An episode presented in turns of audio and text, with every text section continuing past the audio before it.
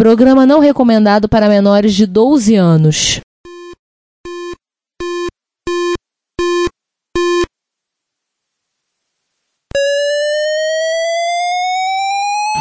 ZX Spectrum 81, Dragon Vic and Oric 1, Commodore 64, and Santander 94, Electron, cheaper BBC Micro.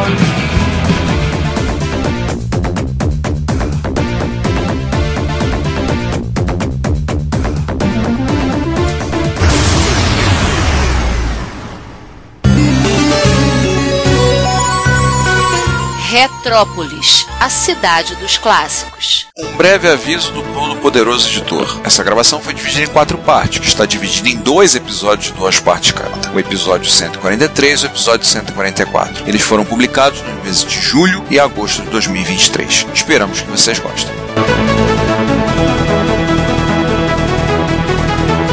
Raro que a gente vai ver agora. Esse nem eu conhecia. E olha que o Juan é especialista nessas coisas. Aliás, aproveitando, né, quem é especialista em lidar com lápis é o João. Então, João, assume aí. Opa, É, você é desenhista, né? Porra, lápis é tua praia. é verdade. Uma coisa engraçada é que o nome ele é engraçado, porque ele é um Hanimex Space 2, ou seja, seria um, um quase anime hentai. Hum. Hanimex, anime, vocês entenderam o trocadilho. Eu não entendi o que ele falou. Na verdade, o nome dele, a- o nome da empresa é Saudic. Ondic. É, Sound que é a empresa. Não, não, Heinemax é o nome dele, dele na Austrália. Ah, tá. Um pouco pior. Mas a empresa é de Hong Kong, correto, né? Sim, Olha, ele é tão raro que não tem nem tópico da Wikipédia dele. pra Vocês verem. Tem que caçar o manual no Internet Archive. Exatamente. É, é aves raras mesmo. Mas é legal que alguém pôs o manual na Internet Archive, vai compensar por esse lado. Sim. aham. Exato. Parece que em 1984, uma empresa de Hong Kong, como o Giovanni já falou, chamada Soundic, conhecida por fazer máquinas de Pong, que eram vendidas por aí com outros nomes, e se bobear em outros países, né? Lançou seu primeiro e até sabemos até agora seu único computador, o Pencil 2. Porque nunca existiu o Pencil 1. Questão de marketing. E... Quando saiu o 2, o pessoal assim, olha, já tem, ó, tá vendo? O 2 já saiu, então já teve o 1, um, porra, melhorou. The Base 2, né? TBZ 2. É, tem tanto produto aí. Você sabe que esse negócio tem cara? Tem cara de clone soviético de Spectrum, isso sim.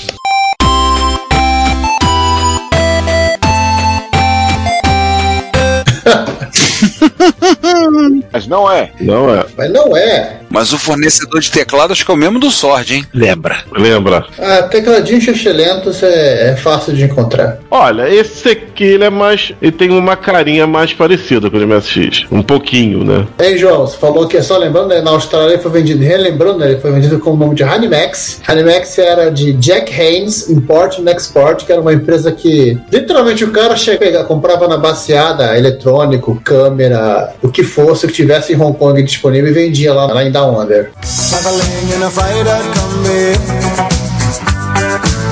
Importação e exportação. Era o sacoleiro do Paraguai australiano. Isso! Nosso amiguinho aqui tem uma disposição de teclado mais próxima do MSX. Com teclas de cursor separadas e de função também. Ele também foi vendido na França, pelo que parece. Agora vem as curiosidades. Ele é uns 80, né? O Da NEC. com o TMS 9929, que era pau, o 76489 pro Sol, 2 KB de RAM, tudo isso. Nossa. Cássio fica com inveja agora, né? É. e 16 KB de VRAM. Claro, tinha ainda te- tecladinho de borracha, horroroso, pa- atalho de comando do teclado, porta de cassete, duas portas de joystick, saída de vídeo composto e descarte. E, opcionalmente, ele podia rodar jogos no ColecoVision. Ai, caramba! Ele tinha um periférico espe- mágico específico para rodar coisa do ColecoVision. É, vamos dizer que ele tá mais pra um clone do Adam, do que funciona, do que, que pra um clone de MSX. Uhum. Não, João. Ele é literalmente os caras pegaram o ColecoVision, clonaram o ColecoVision. Então, o Adam é qual é a convite do computador. O Adam já foi montado para ser um computador, né? Ele não. Fizeram literalmente, ó. Eu ColecoVision põe um teclado. Vai dizer que é outra coisa. É, por aí. Aí você pega um cartucho que tem só a build do ColecoVision, que permite que você coloque cartucho do ColecoVision e que acontece? Joga jogos ColecoVision. Então, E daí pra ele virar um Otelo e rodar jogo do SG-1000, um pulo. E daí pra ele ter jogos adaptados do MSX, outro pulo. É, mas acho que ninguém nunca se preocupou em dar esses outros pulos. é. É desde que alguém se importe, né? Acho que essa que é a. Se na Austrália ele já deve ter vendido pouco, imagina na França. Ele tinha o dobro de memória né, com- do ColecoVision, ele tinha 64KB explorando 64K, porta de impressora, porta cassete, dava, tinha até interface de, de drive. Na biblioteca, assim, como ele já rodava o jogo do ColecoVision, os caras assim, literalmente nem se importaram em fazer jogo pra ele. Você franco pra você. Na França, né, que já também tinha um Sword, eu não vejo nenhuma vantagem em comprar esse cara aqui no, no lugar de um Sword. É, exceto que eu acho que quando esse cara saiu já não tinha mais sorte. É, 64. É, se o pessoal tava cagando por sorte, então pra isso aí menos ainda. Aí os títulos que parece que tem também né? o Le Jardin Magique, que é o Jardim Mágico, né? e o Le Plongeur à Recherche do Tesouro, que é o, o mergulhador à procura do tesouro. E, pra seguir o padrão, né? O Bigfoot Chase. Esse tem todas, hein? O cara do de onde pegamos ele, eu peguei algumas informações sobre isso aí, né? O blog do Fritz Hall, que é o Harry and Old Computers. Ele, assim, ele deu bastante informação, mas ele até ele fala assim, ele, assim, ele não sabe onde isso vendeu, por quanto tempo vendeu, quanto custava. Inclusive, ele diz assim, ele nem lembrava de quando ele tinha comprado essa máquina. Tava lá no porão dele, ou no sótão. Eu entendo a posição dele. Oh, yeah. Ah. Me identifico. Por que será? pois é. E, aliás, este episódio tá cheio de potenciais sonhos de consumo pra minha pessoa, mas eu, eu tenho que baixar a bola, eu tenho que baixar a bola no vício. Eu, já- eu prometi passar um mês inteiro se- sem ficar fuçando no Yahoo Auctions e no eBay, e estamos chegando no, no final do mês, eu vou conseguir manter minha promessa. Caraca, o Juan daqui a pouco vai ter que botar aquela famosa plaquinha. Este usuário está tantos dias sem acidentes. Ou melhor, sem usar o Yahoo Auctions. Estamos há 21 dias sem momentos bananas, nosso recorde de 21 dias. Ah, só pra dizer que eu coloquei um link pra vocês ali no, no chat. Ih! E o Juan não vai entrar, claro. Ih! Ah, Punk, você não quer o meu bem, não, você não é meu amigo, não. Amigos não fazem essas coisas com a pessoa. Ah, eu já tinha colocado o link, depois que você sabe. Depois você falou, então tudo bem. Olha o Nabu aí. E pior que ele não tá caro. João, só imagina o preço do frete desse bagulho aí. Puta merda. É, veio o preço do envio, tá escrito embaixo aí. É, 182 dólares de envio, do, já o dobro do preço da maquininha. Ah, sai, sai tentação, sai tentação, sai. Sai. 870 reais de freio. Não, o troço é só metal, não tem Não, fora esse livro aqui, o manual dele, que deve ser um, uma bíblia de peso. É, joga o manual fora, não preciso dele, tem na internet. Pô, justamente o Juan que gosta de futucar basics, eu acho que isso pra ele é um sacrilégio. Ah, tá bom. Não senta o dedo nessa Nosso podcast está disponível em vários serviços de áudio. Podemos listar entre eles o Spotify, o Deezer, o Apple Podcasts, TuneIn, Stitcher, Last.fm, iVoox, Cashbox.fm, Player.fm e alguns outros. Não deixe de nos ouvir, comentar e também favoritar nosso podcast no serviço para que outros possam conhecer e possamos espalhar a palavra da retrocutação. Muito obrigado. Já que estamos falando de sacrilégio, vamos falar de um sacrilégio? Claro. Esse aqui é passagem direto pro inferno. Ah, Cássio. Lá vem ele. Tava demorando. Eu só vou fazer uma pergunta. Isso aqui é antes, né? É antes. Ah, tá. É tipo assim, é antes, mas pouco antes, tá? 2000 veio antes do mil. não, não, não, não, não. É antes do padrão MSX. É antes, mas não é antes, assim, caralho, como é antes, sabe? É, pelo que eu tô vendo aqui, é, ele saiu junto com o Famicom, então é, é questão de meses. Sim, Sabe, É questão de que a Cássio não quis entrar de primeira no padrão. Ai, ai, ai. É, vamos falar sobre ele. Cássio PV 1000 e depois o Cássio PV 2000. Eu Acho que o que importa aqui é o 2000, né? aham. Mil era um console. Ah, 1000 era a versão console dele. Não, não era. Não era a versão console.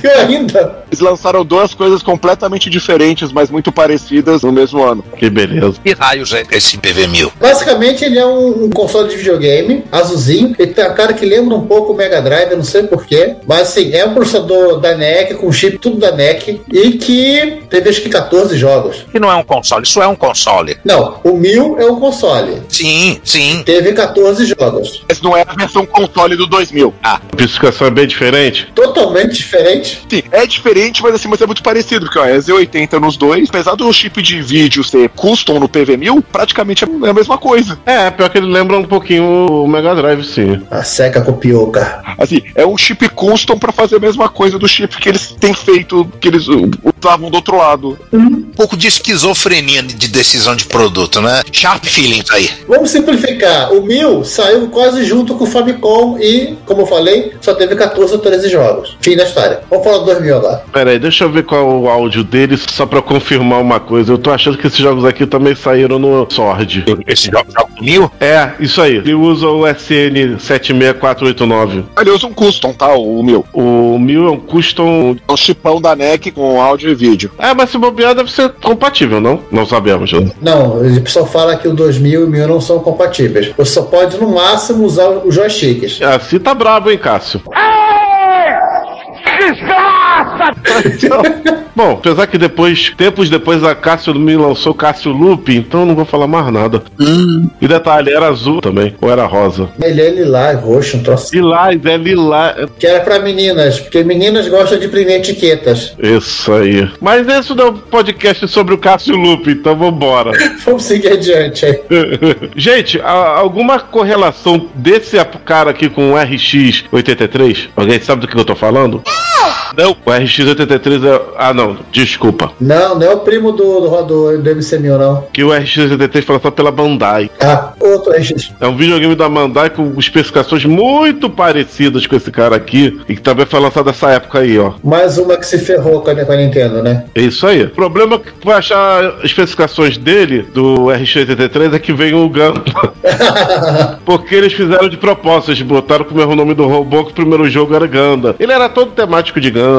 É o que eles tentaram fazer, né? Mas vou falando aí enquanto eu procuro ele. Então, fala do 2000, vamos lá. Ele basicamente seca aqu- aquele trisal 1080, 9928 e SN76489A, né? Ele tinha um gabinete branco e azul, um dos mesmos moldes do, do Tutor, isso é- do Tommy, né? Isso é curioso, acho que quase que uma coincidência, não, não deve ser coincidência. Bem parecidinho mesmo. Teclado pavoroso. E tinha esse teclado de membrana, porque de tão michuruca, que assim, é mais fácil você ganhar sozinho na Mega Sena do que achar um troço desse inteiro, pelo que eu entendi. É, sempre que eu vejo pra vender, o teclado tá zoado. E, e olha essas teclas de cursor, cara. Deixa eu abrir um parênteses agora que eu percebi que o, o RX83 é um computador e cá entre nós, a gente já falou sobre ele, porque ele entraria aqui no Quase MSX também, cara. Não é o mesmo processador de vídeo. É, 1047, é o do Coco. Ah, não? Ah, então deixa pra lá. É que aqui no outro computer não tá falando com o processador de vídeo dele. Caraca, o B840 você deixa pra lá. Essa é Esse aí a gente deixa pra um dia dos quase MC1000.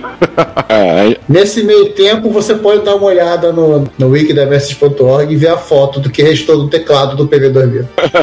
Caraca! O cara tem um quebrado e um funcional. Nossa. Ou será que ele quebrou? um quebrado e um quebrado, tá? Um quebrado e um mais quebrado. Acho que é isso que você tá. Um outro não funciona. Ah, é, tô vendo a rachadura aqui. Um quebrado e um quebrado. Isso aqui é pior que teclado Odyssey. Se a gente acha os MSX da Cássio uma coisa estranha, isso aí é, é o trem ao quadrado, sabe? É, é isso que a Cássio queria fazer com o MSX, entendeu? E quase conseguiu!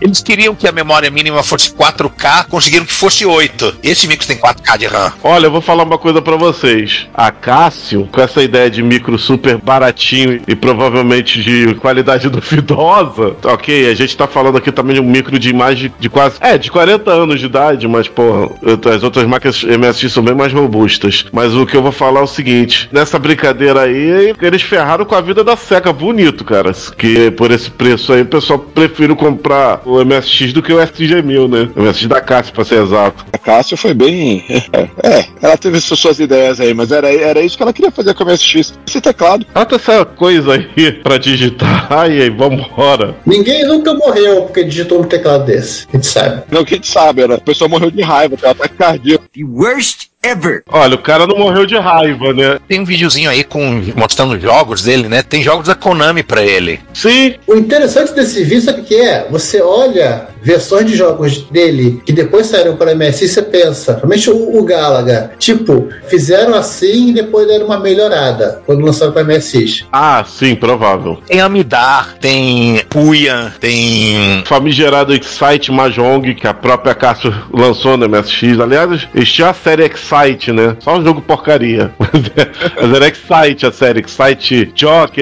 Excite Mahjong, Excite Excite Boxing, todo jogo porcaria, mas, mas existia essa série no MSX. É So exciting. Aham, sou excited. Isso aí. Agora vamos falar de mais um quase MSX. Sim. É, Chama-se Expert foi fabricado pela Gradiente do Brasil. Que viagem é essa, velho? Isso, quase MSX. Ah, gente, eu ia dar um- uma preparada aqui no, no- pro pessoal antes do. Porque isso aí ia ser polêmico. Mamilos são muito polêmicos. Ah, já é polêmica entre nós aqui, porque eu não concordo com isso não, tá? Concordo. O, Gio- o Giovanni quis trollar. É. Como é que pode ser verdade uma porra dessa, hein, Batman? Me explica essa porra. Mas aproveitando a ocasião para mostrar as bizarrices do expert que, na opinião de alguns, né, pode desqualificá-lo como MSX. Olha, eu vou falar uma outra coisa aqui. Se depois desse momento expert aqui, vai ter muita gente falando: É, se é pra botar expert, bota Turbo R também. Tem nada a ver, pá.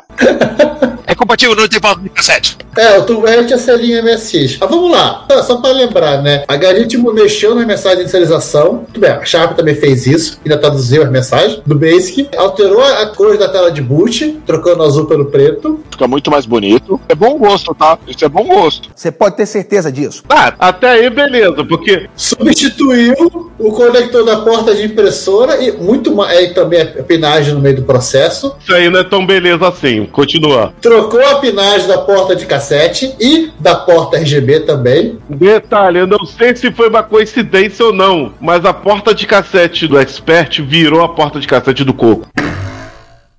Ao contrário, né? É, é, é, é. Que na verdade era a porta do TRS-80 lá de 1977. 71? Não, 77, cara. É a porta de cassete. Ah, tá, do 80. Os do Coco é a mesma porta do Do é TRS-80. TRS-80 e a serial também. É, eu tô co- estou começando a achar que acho que não foi coincidência. É, talvez, né? Vamos lá, eles mudaram as teclas Graphic para R-Gra e L-Graph só pra gerar discórdia. Enfiaram um easter egg dentro da ROM. Tá, isso aí também passa. Tá, corrigiram a acentuação para a língua portuguesa e no processo de corrigir a acentuação da língua para a língua portuguesa do MSX, fizeram o computador ficar incompatível com a mesma, já que você não podia mais escrever frequência com trema, nem linguiça. Mas Eles estavam se preparando pra reforma da língua, velho. É. Sim, cinco anos depois. Ele tá complicando mais, Rogerinho.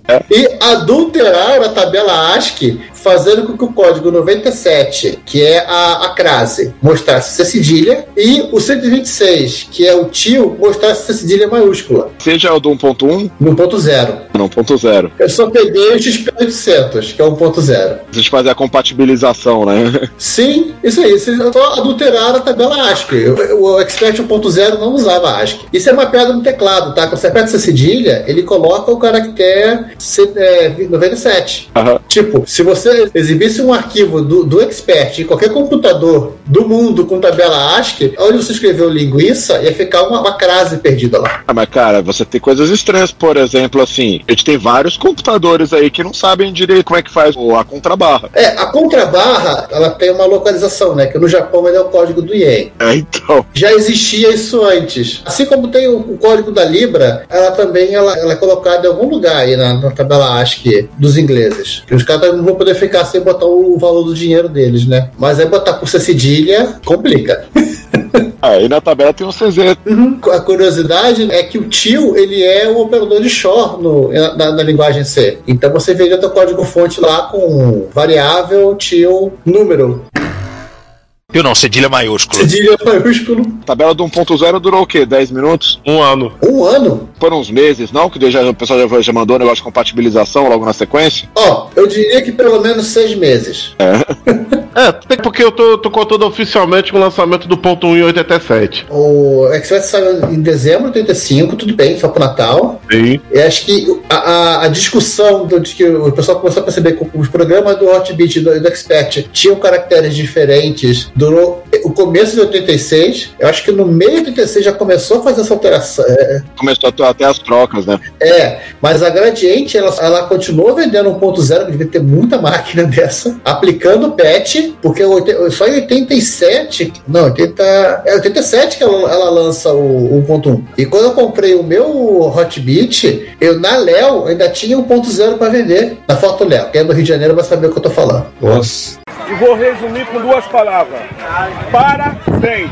Nosso site e podcast são gratuitos, o que significa que você gastar nada para visitar o nosso site, assistir o que temos no nosso canal do YouTube, ouvir nossos episódios, nada. Mas isso não significa que não tenha custos, pelo contrário. Nós da equipe investimos tempo, conhecimento e dinheiro nosso para entregar a vocês o melhor conteúdo que pudermos proporcionar. E nós não pretendemos poluir nosso site com anúncios, ainda mais em tempos onde bloqueadores de anúncios são fatos da vida da internet hoje em dia. Então, pedimos a vocês que colaborem conosco para o sustento dessa nossa iniciativa cosmopolita. Você pode pagar o IPTU, sim, o Imposto Predial e Territorial Urbano da cidade de São Tramiel de Retrópolis. Mas aqui o tributo é facultativo e o valor é baixo. Logo, pedimos uma contribuição no valor de um cafezinho ou de uma garrafa térmica cheia de café. Na página relacionada no nosso site, você pode encontrar maneiras de você contribuir. Agora, se você doar o valor de alguns cafezinhos, você poderá receber um brinde nosso, um cordão de crachá ou de pendrive à sua escolha. Se o valor for ainda maior, você ganhará, além da nossa gratidão, uma camiseta.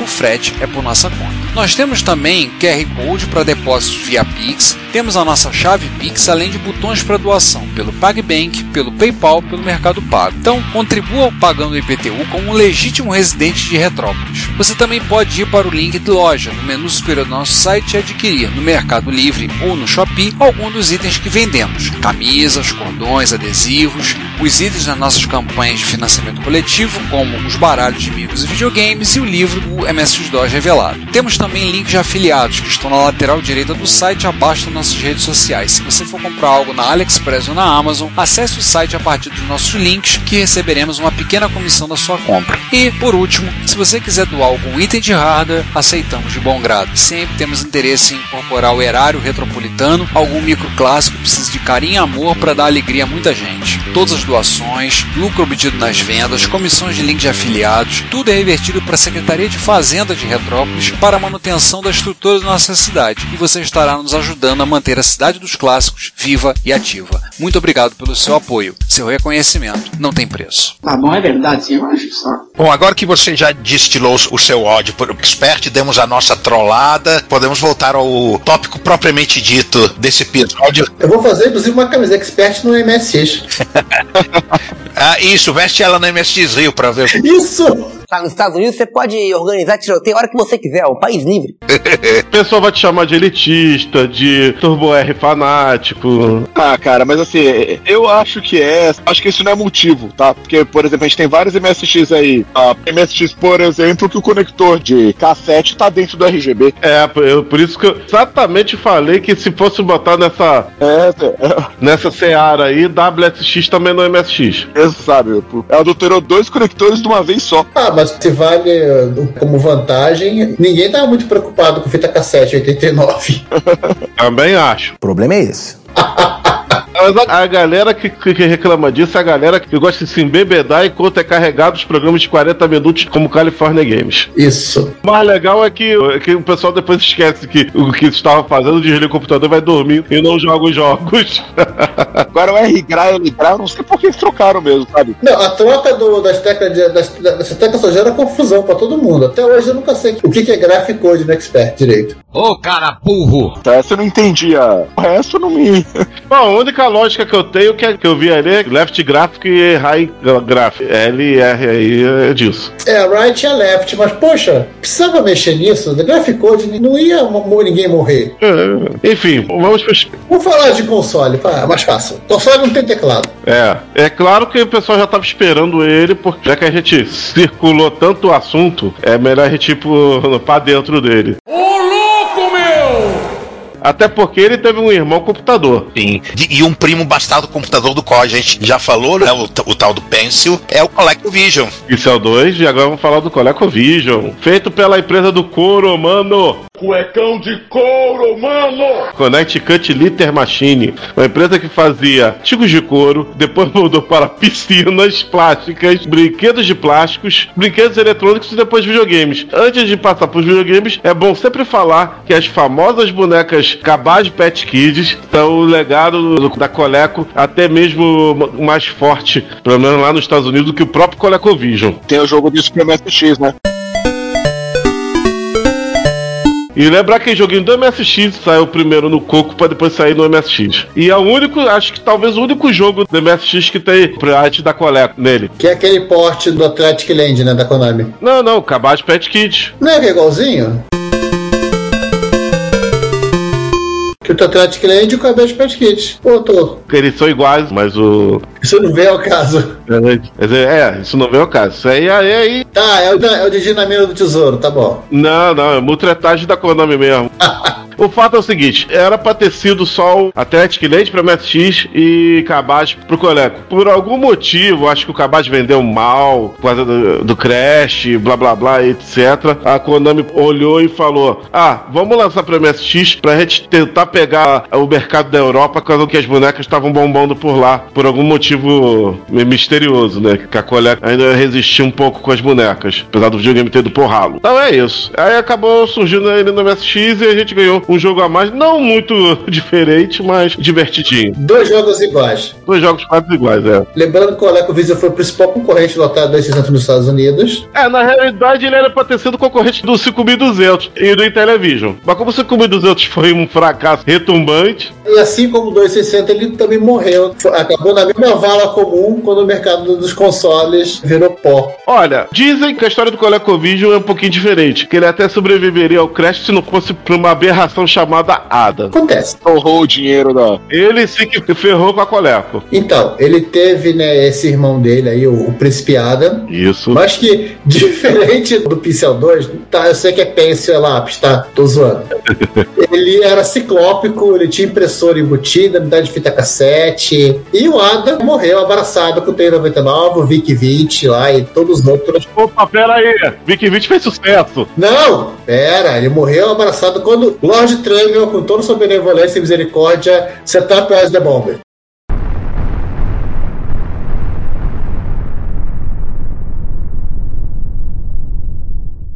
Ah, tá bom, ele matou o Vic-20 pro Comandante 64 reinar, mas a gente tem que dizer que o Vic-20 foi um sucesso, só pra realizar. É, mas todos eles morreram abraçados junto, no mesmo campo de combate. Só pra lembrar uma coisa, rei morto, rei posto. É. Isso aí, o Vic-20 foi pra não atrapalhar o reinado do Comandante 64, porque senão ele ia durar, sei lá, mais meia década, co- ou até uma década, já que o Comandante 64 durou uma década. Na verdade, o Coleco, por extensão o Adam, ele não é tão parecido por causa do chip de som, não é isso? Ele não tem exatamente o mesmo PSG, não é isso, João? O SN também. Os dois são iguais. Tô passada, chocada. Tudo igual nos- em todos eles, 9918. Muda a ROM, mas não ao nível de incompatibilidade. Elas são compatíveis. É porque a ROM do, do Adam tem todas as coisas que um computador tem, mas é aquele negócio. Você pega o cartucho do ColecoVision, você pega o controle do ColecoVision, encaixa no Adam, funciona 100% compatível. Mas teve um Ada no último encontro do Canal 3 aqui no Rio. Isso. E lá o que, que a gente tava fazendo com ele, tirando o Juan que tentou escrever alguma coisa lá pro, pro Basic dele, jogando o jogo de Coleco. Não, eu escrevi, eu escrevi lá. Coleco Adam Fudeba. Pronto. É a verdade que acaba com todos os relacionamentos. Mas o- a grande diferença do, do ColecoVision pro Adam era o fato de que o ColecoVision não tinha a fonte de alimentação na impressora. É, eu- ai, ai, ai. Só sei que isso, o Adam, ele pediu pra dar defeito, ele dava defeito. Acho que por isso que ele se tornou uma peça super rara, porque a maioria foi pra recal, a maioria foi destruído por ódio dos seus usuários, por ódio da própria Coleco. Ele desmagnetizava as fitas cassete se você ligasse ele com as fitas dentro. Não era isso? Exatamente! A gente falou do Coleco Adam no episódio 13, grandes falhas da computação. E, e curiosidade, a fita cassete dele era, fisicamente falando, era exatamente igual a uma fita cassete normal. Só que a diferença é que a furação era diferente dos pininhos pra poder encaixar a fita. Ou seja, aquilo ali é uma desgraça. Chama a polícia e manda meter ele na cadeia. Você não podia nem comprar fita cassete na loja americana. Não. Exatamente, de comprar nas lojas da Coleco, fornecedores autorizados. Uma desgrama aquilo lá, te contar. É, no final, a única coisa que boa que restou dessa, toda essa história foi que todos os jogos ocidentais da MSX foram portados a, a partir das versões do Coleco. É, eu vou dizer 90%. Claro, tiveram de lá. Algumas coisas ficaram no Coleco, mas- mas depois o Homebrew cobriu tudo e o emulador cobriu tudo, mas... Pitfall, Smurfs. É, mas é 90%. Pitfall, Pitfall 2, River Raid, Questão de Clippers, Decathlon. Todos os jogos da Activision, tem o Space Shuttle, Decathlon, K-Turn Cape, Giros. Giros é recente o porte. É, Giros é recente o porte e Giros é da Parque Bros. É, mas o Giros, por exemplo, portado para MSX, veio do Coleco, foi bem recente. Tem mais umas coisas que o pessoal portou, acho que foi Montezuma Revenge, portaram, recente. O MSX tem dois Axon, os Axon da SEGA, que por sinal vai ser do videogame que a gente vai falar em, em seguida, e o do Coleco. O MSX, ao mesmo tempo, ele não tem nenhum Axon e tem dois Axon. é, Axon dele mesmo não tem nenhum. É, um, é- um é portado do Coleco e o outro é portado do SG-1000 e SC-3000, que a gente vai falar agora. Olá, sou Pablo Vasquez, também conhecido como Parne, e meu lance é música de videogame. Estamos em Retrópolis, a cidade dos clássicos.